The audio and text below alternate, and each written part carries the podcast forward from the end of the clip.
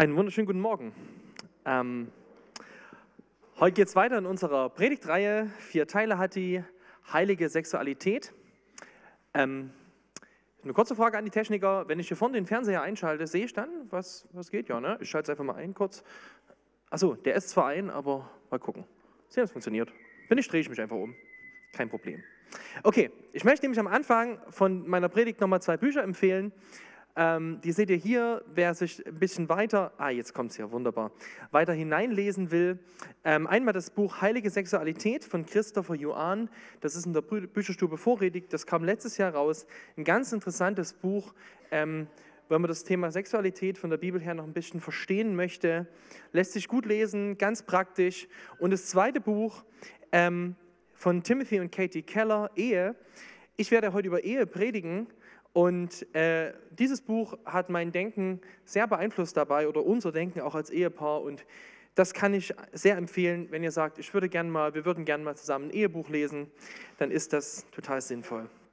Okay, soviel zum Werbeteil. Vor kurzem habe ich mit meiner Frau einen Film geguckt, das war ein alter, ein alter Schnulze aus 1994. Äh, da war ich fünf, als der rauskam, mit Hugh Grant, ja, also den, äh, einigen sagt das noch was, die ganz Jungen, die denken, was ist das? Ja, okay. Ähm, der hieß Vier Hochzeiten und ein Todesfall. Ähm, ist so eine Komödie äh, über, über Ehe und Beziehung, relativ lustig. Nur als der Film vorbei war, da habe ich so überlegt, was war eigentlich die Quintessenz dieses Films? Und eigentlich könnte man sie ganz einfach zusammenfassen. Willst du eine glückliche Beziehung führen, heirate niemals. Das war so die Quintessenz dieses Films. Das war 1994. Als meine Frau studiert hat und wir in Bamberg gewohnt haben, eine ganze Zeit, da war es in Studentenzeiten nicht ungewöhnlich, ein Baby zu haben als Studentin, aber was wirklich schräg war, war verheiratet zu sein. Das war schräg. Und heute, wenn wir auf unsere Gesellschaft gucken, äh, dann ist das Thema Ehe Jetzt sind hier viele Leute, die glauben an Jesus Christus, die sind wertemäßig von der Bibel geprägt. Für uns das Thema Ehe ein wichtiges Thema. Gesellschaftlich gesehen ist es ein Thema, was immer mehr gefühlt an Relevanz verliert. Und es ist ein komischer Gegensatz in unserem Denken in Deutschland. Auf der einen Seite, wenn man die Deutschen fragt, was sie sich wünschen, was sie sich unter einem glücklichen Leben vorstellen, dann kommt an ganz erster Stelle Familie und gute familiäre Beziehungen. Das ist das, ja, bei den Jugendstudien, die gemacht wurden bei jungen Leuten, kommt das als höchster Lebenswert. Und auf der anderen Seite ähm, leben wir in einer Zeit, in der Beziehungen immer unverbindlicher werden und in denen der Gedanke an einen Bund fürs Leben, ja, eher so, wie heißt das, lebenslang mit drei Buchstaben, Ehe. Ja, so, das ist dann so eher der Gedanke, den unsere Gesellschaft oft hat. Ähm, Unsere Bundesregierung arbeitet sogar an einem Partnerschaftsmodell, so eine Ehe Leid, wo nicht mehr so viel Verantwortung da ist. Und wenn wir über Ehe nachdenken, dann merken wir also eine große Diskrepanz. Auf der einen Seite einen großen Traum und auf der anderen Seite eine Realität in unserer Gesellschaft. Und das macht ja vor Christen nicht halt, eine Realität, wo man denkt, ist es überhaupt erstrebenswert? Ähm, warum ist das so, dass Ehe so ein Thema ist, was so, ähm, so schwierig ist. Warum ist das Thema Beziehungen auch in unserer Gesellschaft so schwierig? Ähm, wir, wir, machen ja diese Predigtreihe Heilige Sexualität und ihr habt das schon in der letzten Predigt gehört, dass Gott, unser Schöpfer, wo wir dran glauben als Christen, wir glauben an dieses Buch, an die Bibel, wir glauben, dass was da drin steht, stimmt und wir glauben, dass unser Schöpfer uns geschaffen hat und dass er auch der ist, der uns als geschlechtliche Wesen gemacht hat und dass er der Erfinder der Schöpfer und auch der große Befürworter von Liebe, Beziehung und Sexualität ist.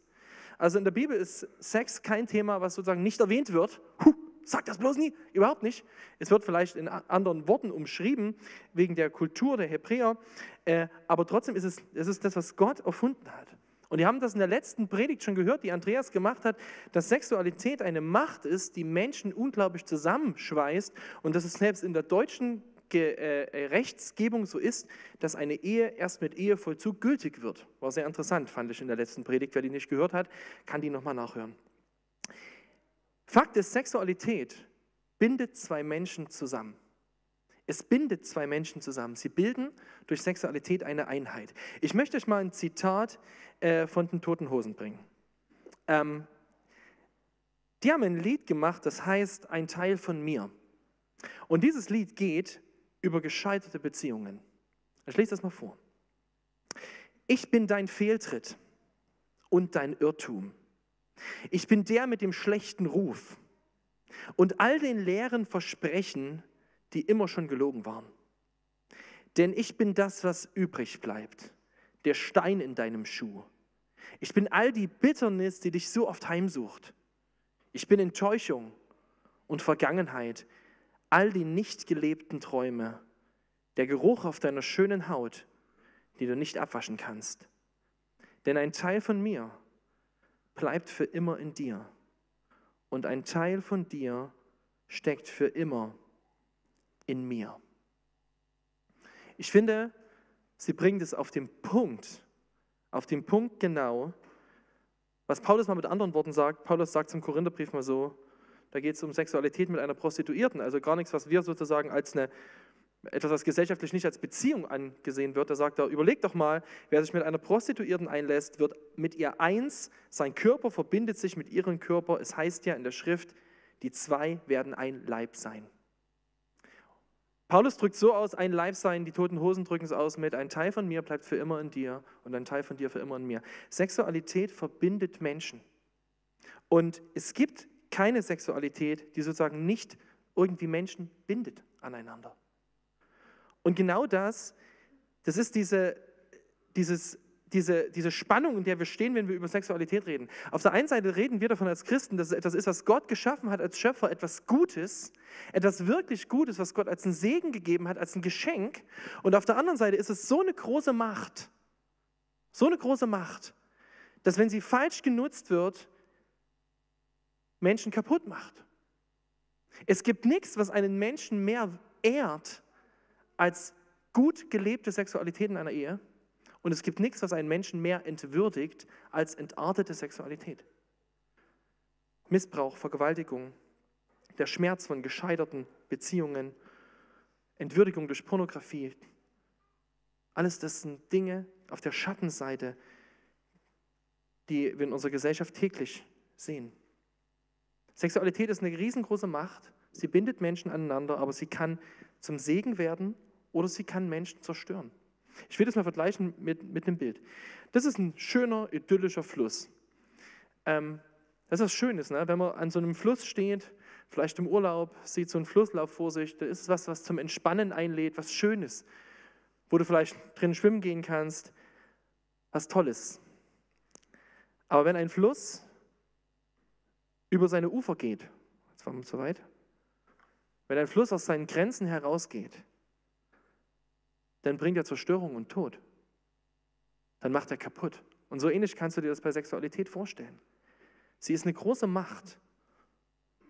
Und Gott hat in seiner Liebe und in seiner Gnade dieser Macht einen guten Rahmen gegeben. Er hat gesagt, wo sie hingehört. Er hat gesagt, das, davon werde ich heute reden, der Traum der christlichen Ehe. Und er hat gezeigt, wie Sexualität im Rahmen einer Ehe was Gutes, was Lebensförderndes, was Wunderschönes, was, was Ehrenswertes ist. Und auf der anderen Seite sehen wir das durch die Bibel und in unserer Gesellschaft, da wo diese Ordnungen Gottes, wo wir aus denen rausgehen, da tut diese Kraft, die eigentlich zum Segen bestimmt ist, Menschenleben zerstören. Ich möchte das nochmal hier kurz zusammenfassen.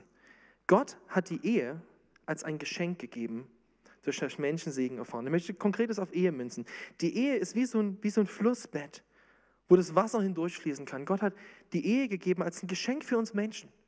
Als ein Geschenk durch das Menschen Segen erfahren sollen.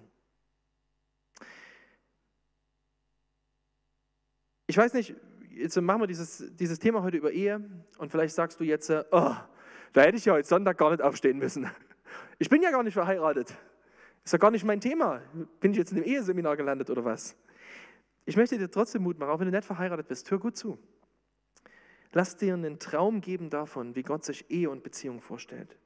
Vielleicht sagst du auch, ich möchte nichts über dieses Thema hören.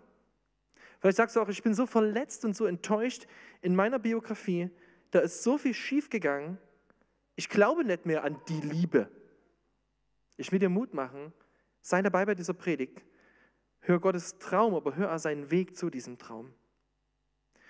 Ich möchte dir Mut machen, dass du heute dir in dein Leben sprechen lässt, in dein Beziehungsleben und darin, wie Gott einfach diesen Traum von Gott ein Stück weit tiefer verstehst. Und ich werde jetzt einen Text lesen, das ist vielleicht einer der berühmtesten Texte, vielleicht der berühmteste Text in der Bibel über Ehe.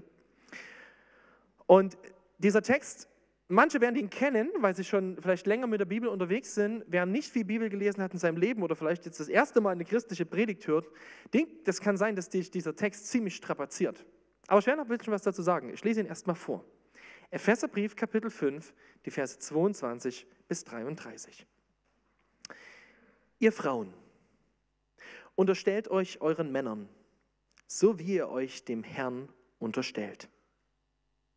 Denn so wie Christus das Oberhaupt der Gemeinde ist, hat, er hat sie ja gerettet und zu seinem Leib gemacht, so ist der Mann das Oberhaupt der Frau. Und wie die Gemeinde sich Christus unterstellt, so sollen sich auch die Frauen ihren Männern unterstellen, und zwar in allen Dingen. Ihr Männer, liebt eure Frauen. Und zwar so, wie Christus die Gemeinde geliebt und sein Leben für sie hingegeben hat. Er tat das, um sie zu heiligen. Er reinigte sie dazu durch das Wort Gottes, wie durch ein Wasserbad. Denn er wollte die Gemeinde wie eine Braut in makelloser Schönheit präsentieren, ohne Flecken, Falten oder sonstige Fehler, heilig und tadellos. So seid, sind auch die Männer verpflichtet, ihre Frauen zu lieben wie ihren eigenen Körper. Wer seine Frau liebt, liebt sich selbst. Niemand hasst doch seinen Körper, sondern er ernährt und pflegt ihn. So macht es auch Christus mit der Gemeinde, denn wir sind ja die Glieder seines Leibes. Darum wird ein Mann seinen Vater und seine Mutter verlassen und sich mit seiner eigenen Frau verbinden. Und die zwei werden völlig eins sein. Darin liegt ein tiefes Geheimnis. Ich beziehe es auf Christus und die Gemeinde. Das gilt aber auch für euch. Jeder einzelne von euch liebe seine Frau so wie sich selbst. Aber die Frau soll ihren Mann achten.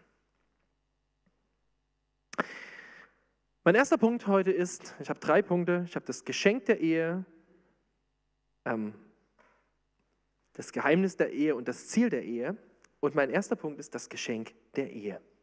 Als ich diese Predigt vorbereitet habe und diesen Text gelesen habe, habe ich mich versucht, ein bisschen hineinzuversetzen in Leute, die das hören und habe gemerkt, Mann, das ist einer der Kategorie Bibeltexte, wenn du die heute liest, in unserer Zeit, die stoßen sich so gewaltig an all dem, was unsere Gesellschaft denkt, dass du äh, schon fast sozusagen äh, denkst, wow, was ist das? Das ist wie schwarz und weiß.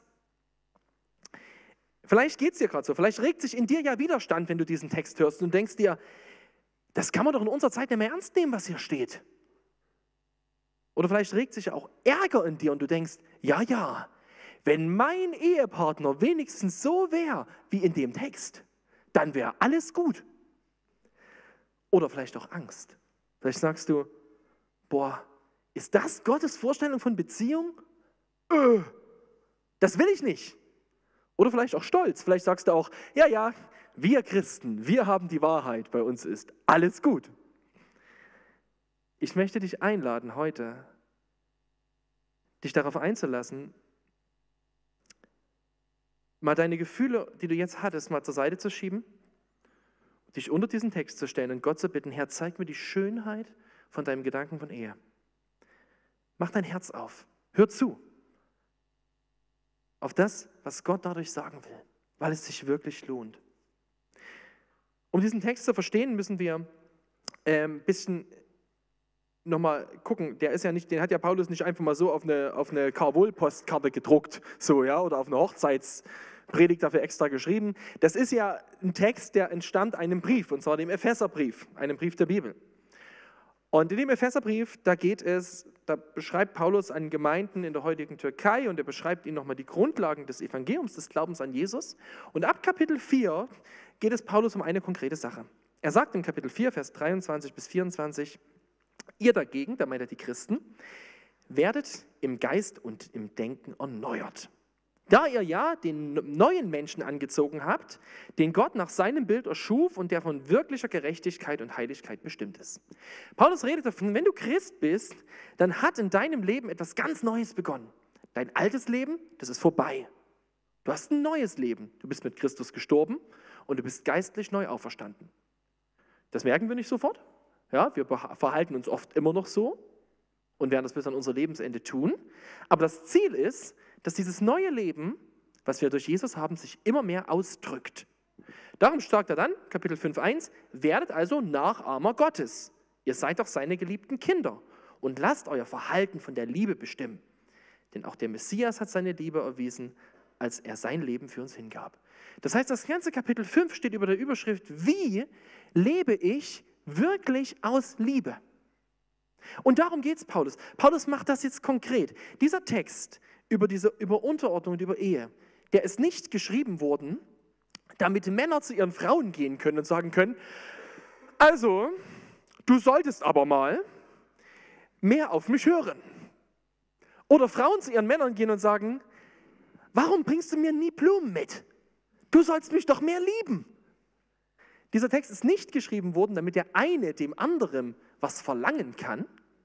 Sonst wird es ja heißen, ihr Männer sorgt dafür, dass eure Frauen sich unterordnen, ihr Frauen sorgt dafür, dass eure Männer sich lieben, sondern er ist dafür geschrieben, dass Menschen, die, die Jesus Christus nachfolgen, sagen, weil ich Jesus liebe, weil ich Jesus liebe, möchte ich anders leben. Er appelliert an die Leute selbst und sagt, weil ich Jesus liebe und mich ihm unterstelle, möchte ich seine Idee leben. Und dieser Text appelliert sozusagen nicht an deinen Ehepartner heute, sondern an dich. An dich appelliert er und er sagt, wie wirst du leben? Wie willst du Gottes Liebe zum Ausdruck bringen? Ich will mal zeigen, wie der Text argumentiert. Und zwar hat er immer einen Auftrag und Paulus gründet diesen Auftrag immer ans Evangelium. Es beginnt so, er beginnt mit den Frauen. Warum beginnt Paulus mit den Frauen? Ja, man könnte ja sagen, ach, der Paulus, der wollte zuerst den Frauen eins reinwirken. Nein, überhaupt nicht. Paulus beginnt aus einem Grund mit den Frauen, weil er deutlich macht, die Haltung einer Ehefrau in der christlichen Ehe gegenüber ihrem Mann, die liegt nicht daran, ob der Mann immer so toll ist. Sie hängt daran, dass sie Christus dient. Er bringt sie zuerst, weil, es sozusagen etwas unabhängig vom Mann ist. Er sagt, ihr Frauen, sie sollen sich ihren Männern unterstellen und er begründet das, weil Jesus euer Herr ist. Er sagt, zum Ausdruck bringt ihr mit einer christlichen Ehe nicht sozusagen in erster Linie, dass euer Mann der tollste ist oder beste, wäre schön wenn, sondern in allererster Linie sagt ihr, weil ich an Jesus glaube, möchte ich das leben, was er will. Und das Gleiche sagt er den Männern. Er sagt, ihr, die Männer sollen ihre Frauen lieben. Sollen sie sie deswegen lieben, weil sie immer die besten Frauen sind und immer die tollsten und jeden Wunsch äh, ablesen und bei keiner Männergrippe schimpfen? Ähm, nee, sagt ihr Männer, ihr sollt eure Frauen lieben mehr als euer eigenes Leben, weil Christus sein Leben für euch aufgegeben hat. Er bindet es ans Evangelium. Und der Gedanke hier dahinter ist folgender. Ähm, Dick Lukas äh, hat es gesagt. Was Paulus hier beschreibt, ist, was es bedeutet, Christus meinen Herrn zu nennen. Er sagt, es bedeutet, dass ich in mein Leben hineinspiegelt, dass ich Jesus nachfolge. Und was ist dahinter, was steht dahinter von Gedanke? Der Gedanke hinter diesem Text ist nicht der, dass ich vom anderen etwas fordere. Der Gedanke dahinter ist der, ich verzichte auf mein Recht.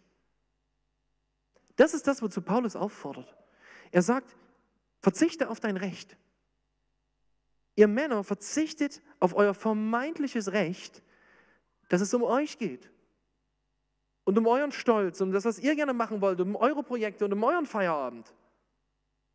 Sondern nährt und pflegt eure Frauen, lebt für sie so, gebt euer eigenes Leben auf, wie Jesus das gemacht hat. Verzichte auf dein Recht. Und zu den Frauen sagt es, ihr Frauen, verzichtet auch auf euer Recht. Unterstützt eure Männer in ihrem Auftrag, die Familie zu leiten. Unterstützt sie in der Leitungsfunktion. Unterstellt euch da. Das heißt nicht, das muss ich mal, wichtig nochmal dazu zu sagen, und nee, da komme ich gleich nochmal drauf, was das mit dem Unterstellen bedeutet. Da komme ich nochmal dazu. Auf alle Fälle ist mir das erstmal wichtig, dass wir das verstehen. Paulus sagt nicht, ihr Männer achtet darauf, dass eure Frauen sich unterstellen oder ihr Frauen achtet darauf, dass eure Männer euch lieben, sondern er fordert beide Gruppen auf, verzichtet auf euer Recht. In der Kirchengeschichte wurde dieser Text oft missbräuchlich verwendet. Und vielleicht hast du so den Eindruck gehabt, wo du den gelesen hast, boah, das ist ja zurück in, in eine alte Zeit, ins letzte Jahrhundert. Nein, es ist nach vorn. Es ist nach vorn immer mehr auf Jesus zu, das, was Gott will. Und lasst uns jetzt mal kurz gemeinsam überlegen, unter diesen Umständen hier, was hier steht, wie würde eine Ehe aussehen, die das lebt? Wie würde eine Ehe aussehen, wo beide Ehepartner sagen, ich verzichte auf mein Recht? Ich beginne mal mit den Männern. Oh, zurück, Entschuldigung. Ich beginne mal mit den Männern. Was sagt Paulus? Er sagt, ihr sollt eure Frauen lieben, wie Christus die Gemeinde geliebt hat. Euer Leben, sie hat sein Leben aufgegeben. Wir merken daran schon, dieses Lieben ist keine emotionale, rein emotionale Kompetente. Vielleicht sagst du, ja, ich will ja meine Frau lieben, aber ich gucke halt nicht gern schnulzen. Darum geht es nicht. Es geht um eine Haltung. Und er sagt, ihr Männer, ihr sollt eure Frauen nähren und pflegen. Und damit ist nicht das gemeint, dass irgendwann im Alter, wenn deine Frau mal alt ist, du sie nährst und pflegst im Pflegebett. Darum geht es nicht. Es geht darum, wie sorgst du als Mann dafür, dass deine Frau aufblüht. Nähren und pflegen, das ist so wie eine Pflanze, die ich gieße, um die ich mich kümmere, damit sie sich entfaltet. Die Aufgabe an Männer ist, stell dich selber zurück, damit deine Frau aufblühen kann. Damit das, was Gott in sie hineingelegt hat, zur Entfaltung kommt dass du den Raum gibst, dass deine Frau ihre Stärken und ihre Gaben zur Entfaltung bringen kann. Und dass du bereit bist, deine Frau mehr als dein eigenes Leben zu lieben. Es gibt viele Männer, die würden für ihre Frauen sterben, aber nicht den Müll rausbringen. Ja? Aber darum geht es. Es geht um eine Haltung im Alltag. Und ihr lieben Männer, ich rede jetzt nicht hiervon als der, der die Weisheit mit Löffeln gefressen hat. Das zu meiner Frau heute früh gesagt. Ich habe gesagt, Mann, du weißt ja, wie ich bin.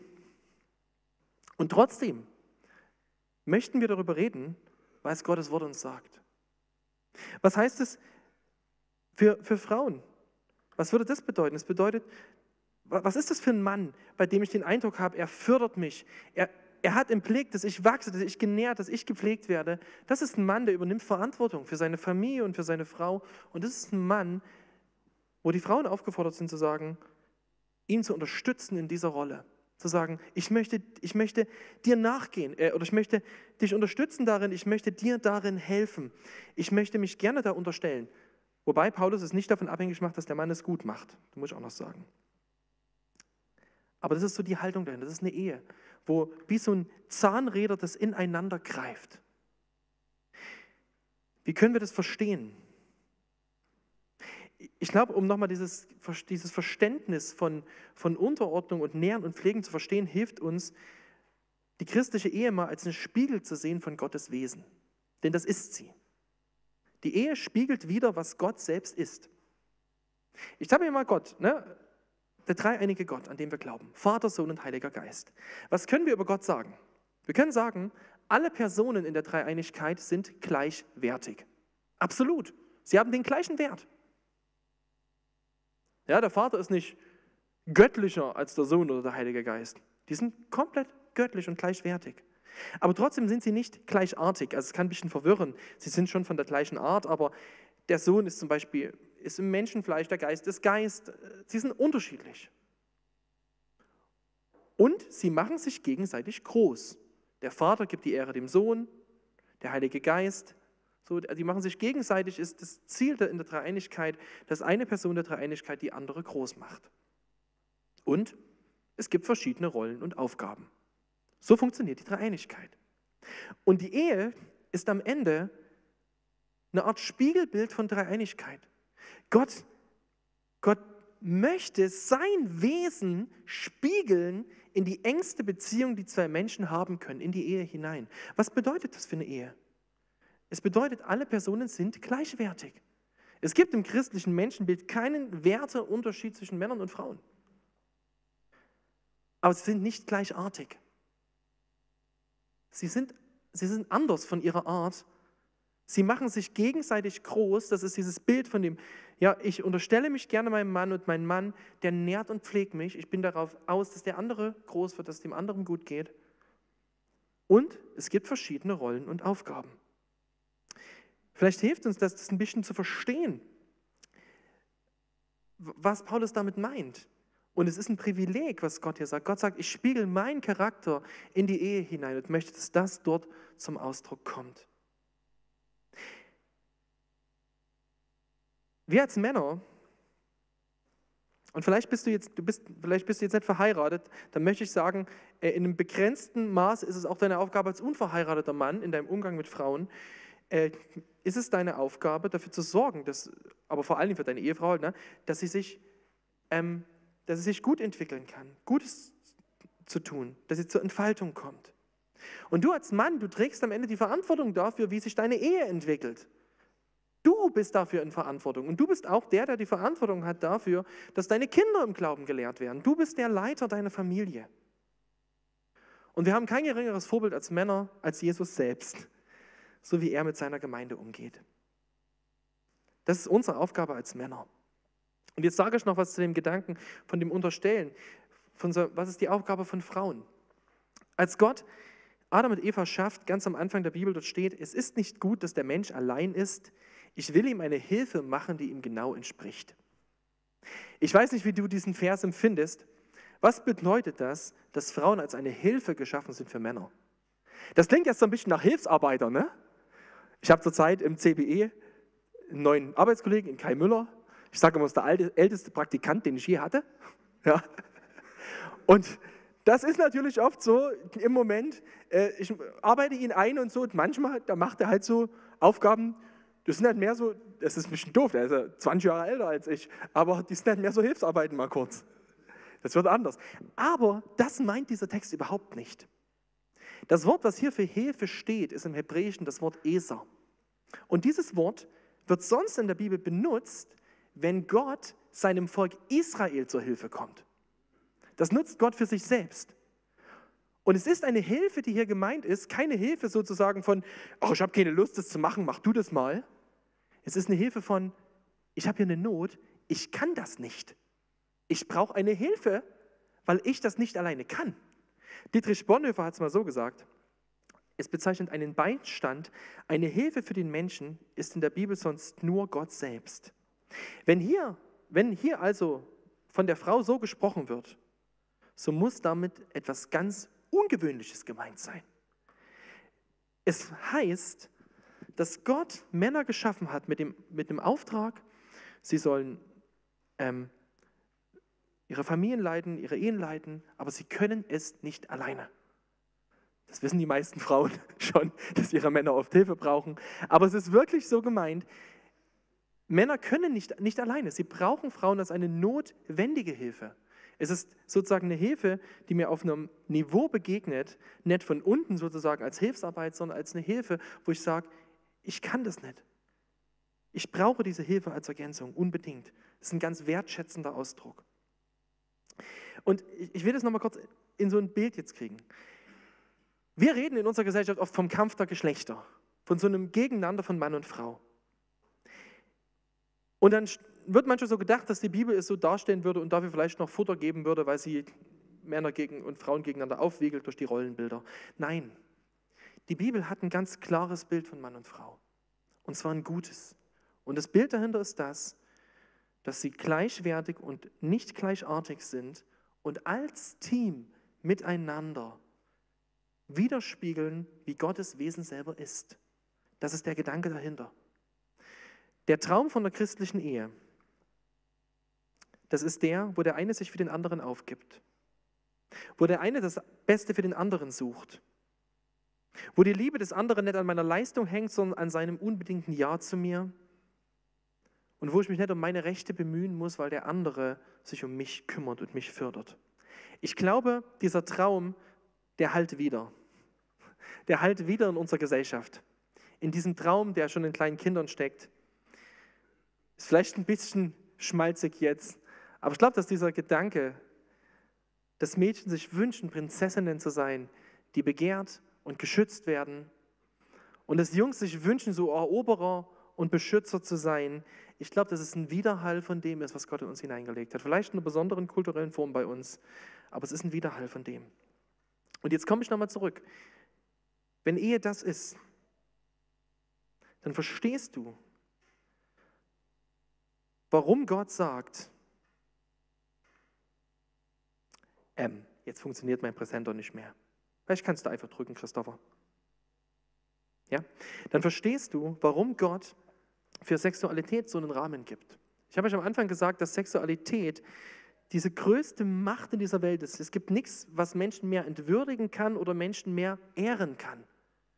Und vielleicht verstehst du, dass Sexualität als der tiefste Ausdruck von Vertrauen, wo zwei Menschen sich so, wirklich so einander hingeben, und zwar auf körperlicher, emotionaler und auch geistlicher Ebene, dass das die Krone der Ehe ist. Weil Sexualität der Ausdruck von all dem ist, von Gottes Traum. Und zeigt, wie, also ich will das nochmal sagen, die Bibel wertet Sexualität überhaupt nicht ab. Die Bibel setzt Sexualität an einen Punkt, wo sie sagt, es ist die Krone der Ehe. Sie setzt es hin und sagt, sie heiligt Sexualität. Sie sagt, es ist was Gutes. Unsere Gesellschaft wertet Sexualität oft ab. Sie macht sie billig.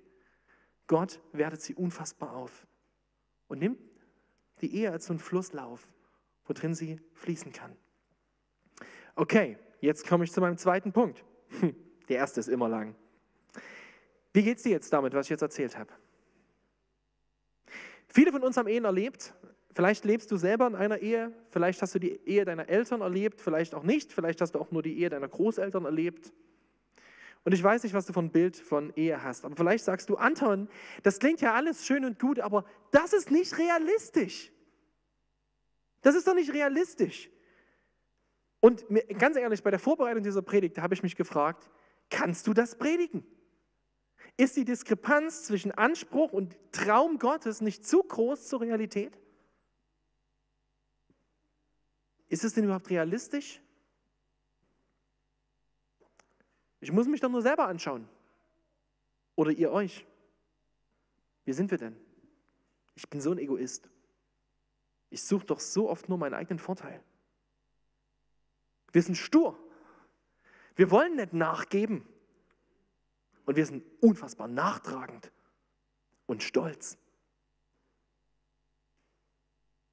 Sollten wir nicht eigentlich lieber bei so einer Predigtreihe über Sexualität und Ehe sagen, wir begraben dieses Bild und machen irgendwas, was ein bisschen realistischer ist, ein bisschen netter? Ich habe eine Gegenfrage. Wie realistisch ist es, dass Gott einen Menschen wie dich, so wie du bist, als heilig, makellos schön, ohne Flecken, ohne Fehler und tadellos bezeichnet. Wie realistisch ist das?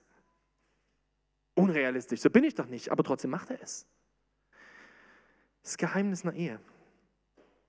Wie Christus die Gemeinde geliebt hat und sein Leben für sie hingegeben hat, er tat es, um sie zu heiligen und reinigte sie durch das Wort Gottes wie durch ein Wasserbad, denn er wollte die, die Gemeinde wie eine Braut in makelloser Schönheit präsentieren, ohne Flecken, Falten, sonstige Fehler, heilig und tadellos. Das ist eine Beschreibung von dem, wie Gott seine Gemeinde sieht.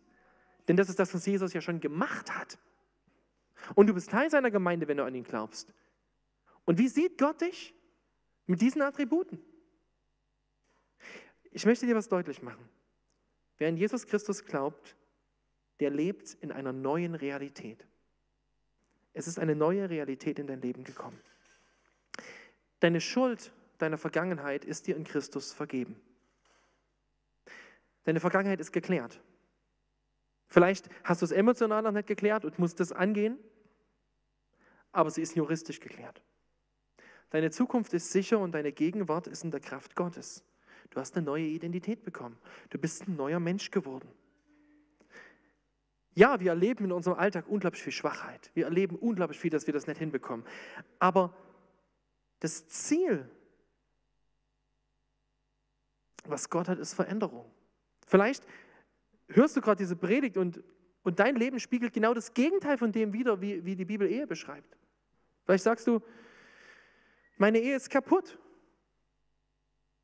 Oder du sagst, ich habe so viele Trennungen und Brüche in meinem Leben erlebt.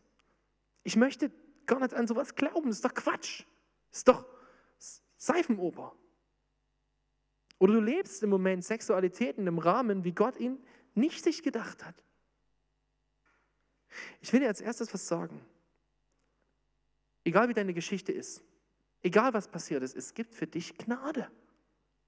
Du darfst zu Jesus kommen. Du darfst sagen, Jesus, es tut mir leid und er wird dir vergeben. Und er, er wird dich wieder zu dem machen, heilig, rein und tadellos. Und mein erster Schritt ist, wenn du sagst, Mensch, das ist in meinem Leben nicht so, dann ist mein erster Schritt für dich, such Vergebung. Geh nicht zuerst deinem, zu deinem Ehepartner und sag, hast du die Predigt heute gehört? Du müsstest aber mal.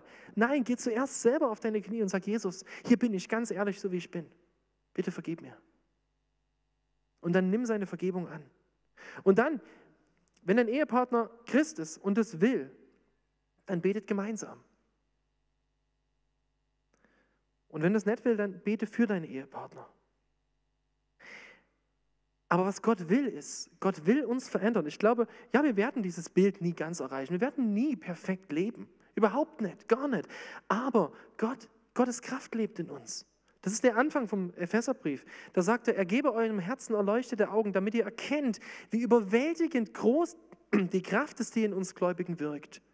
Die Kraft, die nur zu messen ist an der gewaltigen Macht, die er an dem Messias wirken ließ, als er ihn von den Toten auferweckte und ihn in den himmlischen Welten an seine rechte Seite gesetzt hat. In dir wohnt die Auferstehungskraft Jesu. Die Kraft, die Jesus vom Tod zum Leben gebracht hat, die wohnt in dir durch den Heiligen Geist. Und das ist die Hoffnung.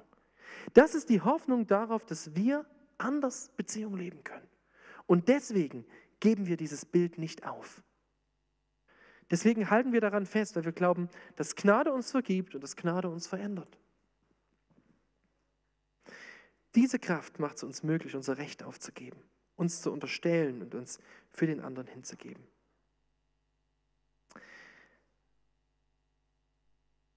Was passiert, wenn eine Ehe das tut? Wenn ein Ehepaar sagt, wir möchten Gottes Gnade leben. Wenn wir sagen, ja, wir sind fehlerhafte Menschen, aber ich möchte, so wie Jesus mich geliebt hat, möchte ich meinen Ehepartner lieben. Ich möchte Gnade für meinen Ehepartner haben. Was passiert dann? Dann schaffst du einen Raum von Gnade. Wisst ihr, es geht nicht darum, dass wir als Christen so tun, als hätten wir keine Probleme.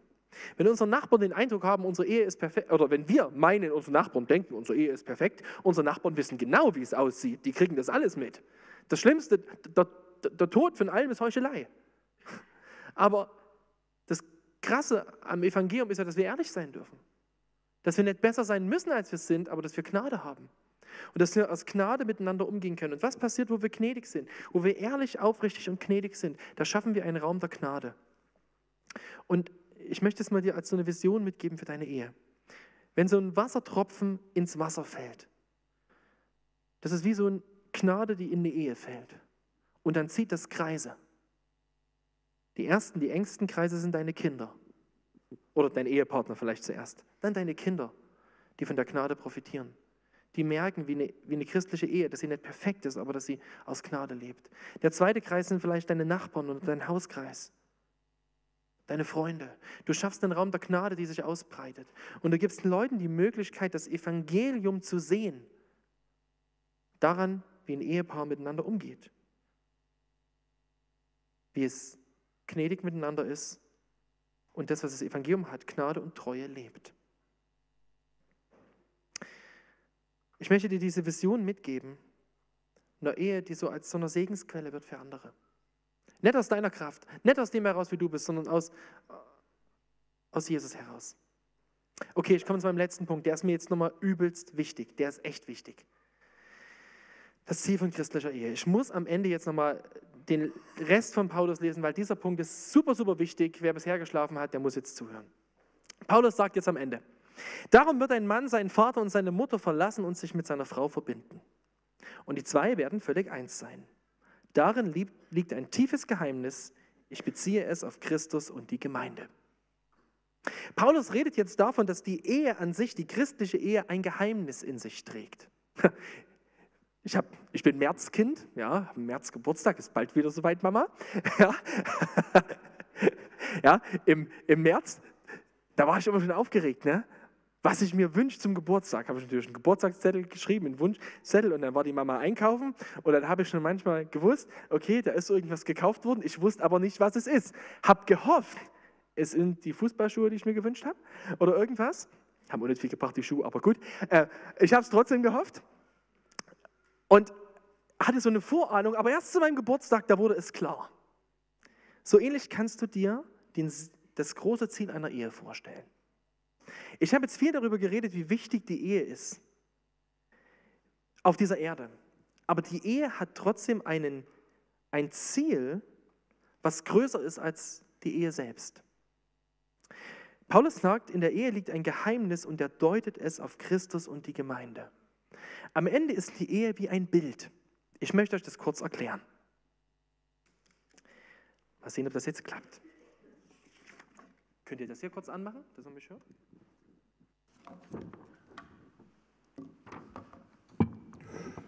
So. Heute früh bei meinen Kindern in der Spielzeugkiste geklaut. Okay. Wenn ich jetzt hier von hinten leuchte, müsstet ihr vorne einen Schatten sehen, ja?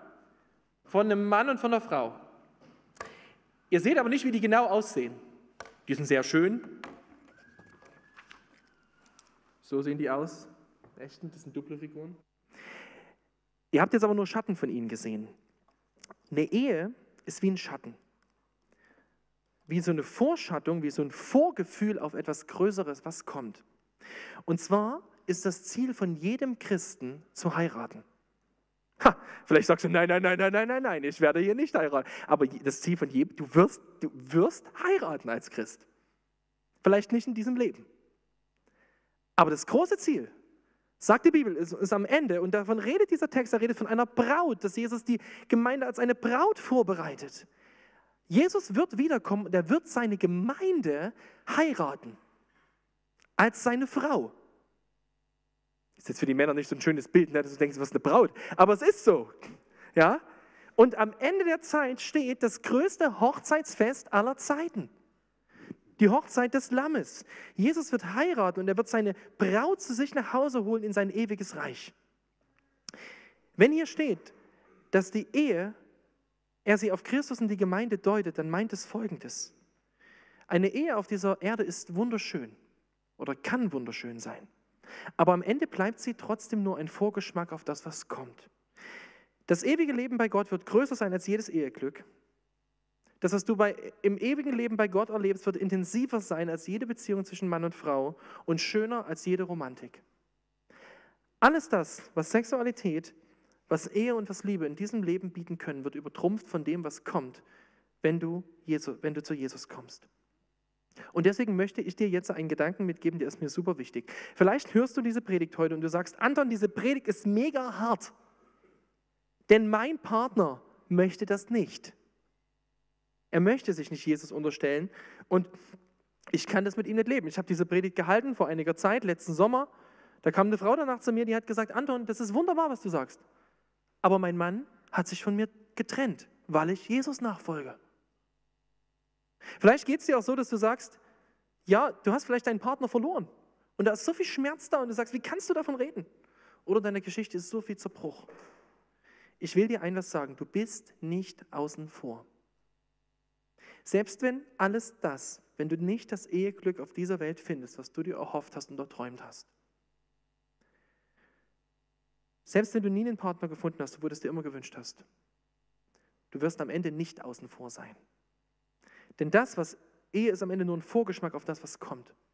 Es ist vielleicht so zu vergleichen, ich weiß nicht, das Bild hängt ein bisschen, aber stell dir vor, du kommst ins Kino und du kommst 20 Minuten zu spät. Da ist die Werbung vorbei, aber der Film hat noch nicht begonnen. Ist vielleicht, ein, vielleicht hilft dir das Bild. Okay, du hast den Vorspann verpasst. Aber das Eigentliche kommt. Und da will ich dir Mut machen. Und ich habe am Ende jetzt vier Schritte für uns alle. Egal, ob du in einer Ehe bist, ob du nicht in der Ehe bist oder wie es dir damit geht. Vier Schritte, was du aus diesem Gedanken von Gottes Traum von Ehe und vor allem aus seinem Traum, der sich erfüllen wird in Ewigkeit, wo sich alle deine Sehnsucht erfüllen wird, was du daraus lernen kannst. Mein erster Schritt für dich, ganz praktisch. Lerne deinen Bräutigam besser kennen. Und damit meine ich in allererster Linie Jesus. Lern Jesus kennen. Du wirst nicht glauben, dass deine Beziehung zu Jesus die Schmerzen dieser Welt aufwiegen kann, wenn du ihn nicht kennst. Du musst ihn kennenlernen. Kennenlernen, Luther sagt es mal in dem Lied Ein feste Burg ist unser Gott, da sagt er, er ist der weisen Vater und der Witwe Mann. Das ist Jesus. Lern ihn kennen, wie er ist. Gib, auch, auch wenn, e-, egal, auch wenn du in der Ehe bist, konzentriere dich zuerst darauf, dass du Jesus besser kennenlernst. Das wird dich verändern, das wird dich prägen. Lern deinen Bräutigam kennen. Das zweite, lerne es, dich lieben zu lassen. Du wirst keinen Partner auf dieser Welt finden, der dich so lieben wird, dass es alle deine Defizite aufhebt. Wenn du erwartest, dass ein Mensch dich so liebt, dass du dich wertvoll und angenommen und für immer sicher fühlst, wirst du scheitern. Und du wirst deine Ehe zugrunde richten, weil du was von einem Menschen erwartest, was er nicht leisten kann. Aber Christus kann es leisten. Deswegen lerne es, dich lieben zu lassen von Jesus. So ein Tipp hier, Freiheit in Christus Kurs, möchte euch das anbieten. Wer sagt, ich würde gerne weiter da reinkommen. Freiheit in Christus Kurs startet am 30.03. online von Freiheit in Christus. Kommt auf mich zu, wenn ihr sagt, ich würde gerne verstehen, wer ich in Jesus bin und was es bedeutet, dass Jesus mich liebt. Das kann jeder machen, egal ob verheiratet oder nicht verheiratet. Dritter Schritt. Bau dein Leben auf die Hoffnung der Hochzeit, die kommt. Ja, die Ehe hier ist wirklich schön und ich will sie gar nicht kleinreden. Aber die große Hoffnung ist die Hochzeit, die kommt. Bau deine Hoffnung darauf. Bau sie nicht auf Menschen. Und es wird dir helfen in deiner Ehe. Es würde helfen in deiner Ehe, wenn du merkst, es ist nicht alles so, wie es ist. du kannst ja deinem Partner ja zu nichts zwingen. Und vielleicht steckst du auch selber an Punkten, wo du sagst, ich komme nicht weiter. Bau deine Hoffnung auf das, was kommt. Und das wird dich ja verändern im Umgang mit deinem Partner. Und wenn du nicht in der Ehe bist und dir das so sehr wünschst, und ich kann das so verstehen, wirklich so verstehen, möchte überhaupt nicht hart sein, dann Geh diesem Traum ruhig weiter nach. Bete dafür, dass Gott dir einen Partner schenkt, aber baue deine Hoffnung auf das, was kommt. Und als letztes, vertraue auf das alte Wort. Was ich heute gepredigt habe, ist ziemlich konträr zu dem, was unsere Gesellschaft oft denkt. Dieses Wort hat Bestand. Es hat Bestand. Und ich will dir Mut machen, bau auf dieses Wort. Bau drauf. Wir werden gleich ein Lied singen, da geht es um dieses Wort. Und da werden wir im Refrain singen, altes Wort zeitlos war. Bringt uns Gott im Herzen nah. Es verändert dich und mich, weil dieses Wort noch heute spricht. Ich wünsche dir das von Herzen, dass du merkst, wie dieses Wort hält. Jetzt möchte ich nochmal beten mit uns. Und wir stehen dazu nochmal auf. Herr Jesus Christus, das ist ein Thema, was wir heute besprochen haben, was uns alle betrifft. Und wir haben die verschiedensten Emotionen. Vielleicht tut es uns gerade einfach weh, weil wir Schmerz tragen über das, was wir selber erlebt haben, über das, was vielleicht Familienmitglieder erlebt haben. Herr, wir möchten dich um deine Gnade bitten, dass du, wir glauben, dass du der bist, der auch unseren Schmerz sieht und ich bitte dich, dass wir den Mut haben, ihn in deine Hand zu geben.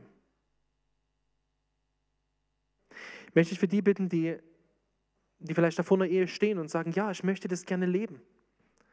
Dass sie Mut bekommen und eine Vision davon, wie Ehe aussehen kann. Ich möchte dich für die bitten, die irgendwie nie so Ehe erlebt haben. Vielleicht nicht zu Hause, vielleicht nirgendwo in der Familie. Das ist Lernen von dir.